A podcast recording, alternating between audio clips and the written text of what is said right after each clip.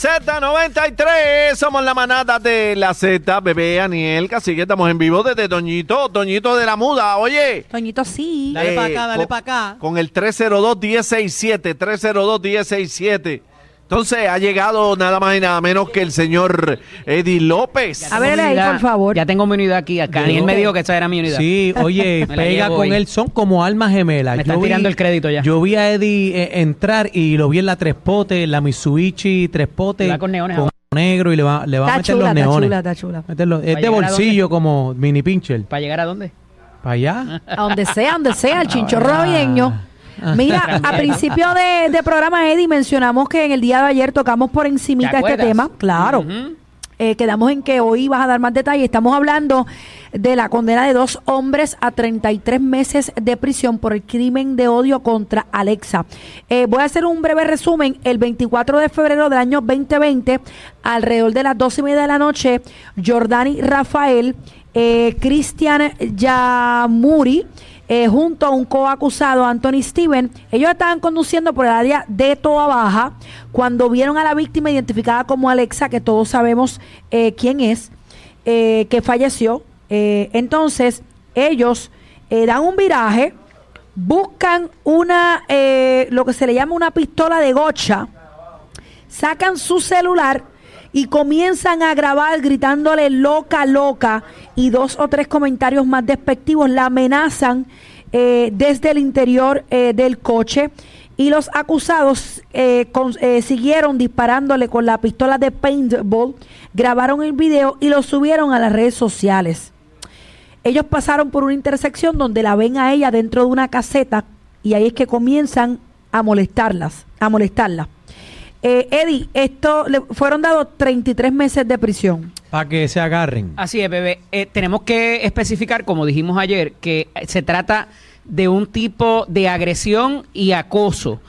La persona que asesinó a Alexa todavía no han dado con su paradero. Él o las personas que hayan asesinado a Alexa. Y esto es importante porque se envía, como decíamos ayer también, un mensaje a la comunidad de que esta conducta no es aceptada y que tiene consecuencias serias. Estos jóvenes se declaran culpables de lo que se les acusa, es importante decir eso, y por eso quizás alguien pudiese interpretar que es una sentencia sumamente módica en términos de lo que ellos hicieron, que fue una agresión, donde se logró probar la intención de, eh, de por qué la llevaron a cabo y por tanto se declara un crimen de odio. Yo tengo problema con ese, con ese tipo de, de determinación porque irrespectivo de por qué haya en la, o qué haya en la mente de la persona en ese momento, el asesinato sigue siendo un asesinato, la agresión sigue siendo una agresión, el acoso sigue siendo acoso. Sin género, no importa Meterte en la psiquis de la persona, ver qué estaba pensando al momento de,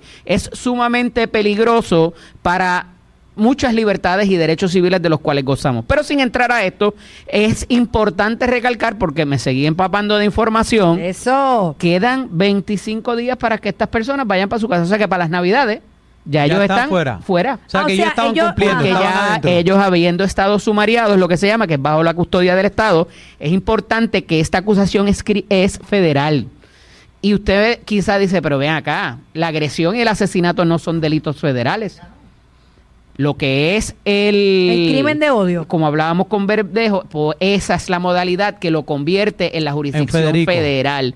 Porque de lo contrario tendría que ser los locales quien lleven a cabo ese procesamiento. Por tanto, a quien les recae el peso para ahora de encontrar quién es el culpable es a las autoridades federales.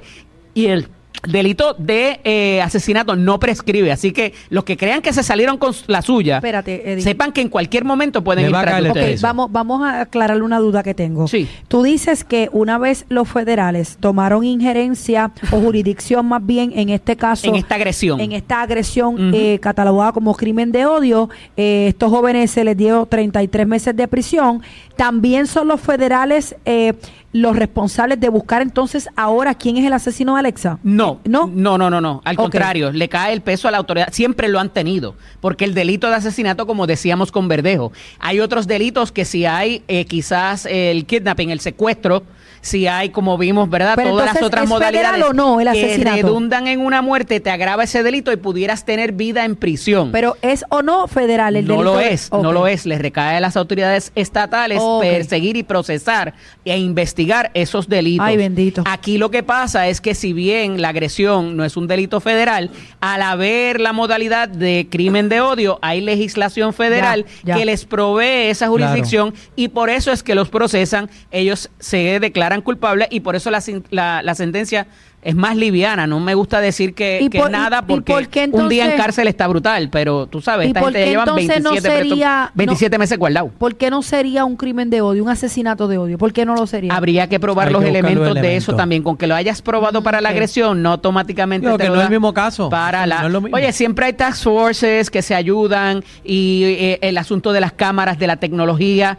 el propio cuestionamiento, la propia entrevista, la cooperación que pueda darse Eddie, pero en algún quizás de esas personas, porque quiero atar aquí la agresión con la muerte, porque en un momento dado se sospechaba de que estas personas que le habían acosado eran quien les había dado muerte. Y quizás esas personas puedan tener información Ay, sobre mío. cómo murió finalmente, pero eso no se sabe, obviamente, no lo han dicho. en algún no momento habían dicho línea. que habían unos sospechosos, ¿no?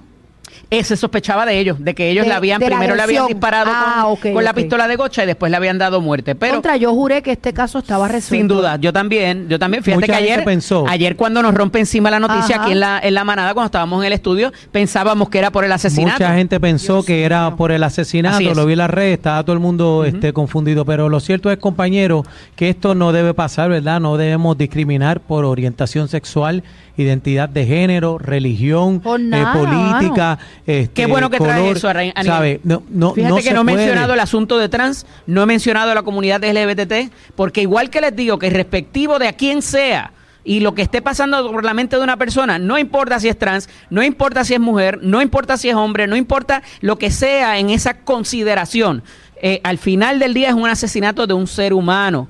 Y el, ases- y el asunto de que porque sea trans es que se lleva esto y tiene unas condiciones particulares, cuidado ahí. El crimen de odio se puede dar en muchas modalidades Claro. que no tiene que ver con género. Claro, ese, ese es el problema. Además, eh, la agresión no se mide, ¿verdad? Por, por la intensidad, se mide por la intención. Correcto. Eso, eso es La así. Yo- intención de yo- hacer daño, no que te hice daño porque tú eras X. Yo juré que esto estaba resuelto, mano. Juré Sí. que había sido Yo- resuelto el crimen de cuando ella. salió el push pero lamentablemente eh, no. Eh, bendito, y es muy triste, como dicen ustedes, la Pero me no parece que es un buen mensaje, eh, bebé, para las personas que van de- andan de noche por ahí haciendo este tipo de estupidez. Y encima, más estúpido todavía, grabarse y subirlo a las redes. Es que Yo- son yo recuerdo el idiotas. video. Y eso son está pasando anormales. ahora mismo todas las noches. Gente que sale a hacer esa Se quieren ir virales, Eddie. Yo quieren recuerdo estar en eso. los challenge y pegados en la vuelta. Pero no sean idiotas. Yo recuerdo, yo recuerdo haber visto el video.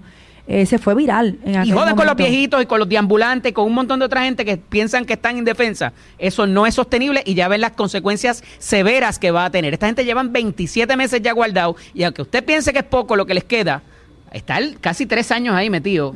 ¿Ah? Pica. Bueno, Casi que, 33 te veo calladito, ¿qué entre pasó? 12. Casi que. Casi No, que va a decir algo. estoy escuchándolo a ustedes. No, no, estás muy callado. ¿Qué pasó? ¿Qué te pasa? Pero porque... ¿A ti te han acosado de noche? Casi, casi No, tres no. años, Eddie. Llevan Ajá. adentro. Sí, ¿Tú sí. dormiste anoche bien? Eh, me da pena que no hayan encontrado el culpable del asesinato. Porque, pues, es- los tipos lo- lo- los metieron para adentro por la acción, ¿verdad?, ilegal que cometieron. Pero el asesino todavía ¿Quién la ahí. mató? ¿Quién la mató? ¿Quién la mató? Pues Esa es la pregunta. Seguimos en... en Nada, pasó, no se sabe. Pero te veo preocupado. ¿A ti te acosan de noche? No, caramba, no, no, no. Lola, no me lo, no me lo magulles. Trátamelo bien, Lola. Eddie, eh, ¿dónde te conseguimos? Eddie López Serrano en Instagram y Facebook, LSDO Eddie en X. Gracias por Gracias, señor análisis. López. López. Señores, señores, Z93, Espérate, la espérate. manada de la Z en vivo desde Doñito.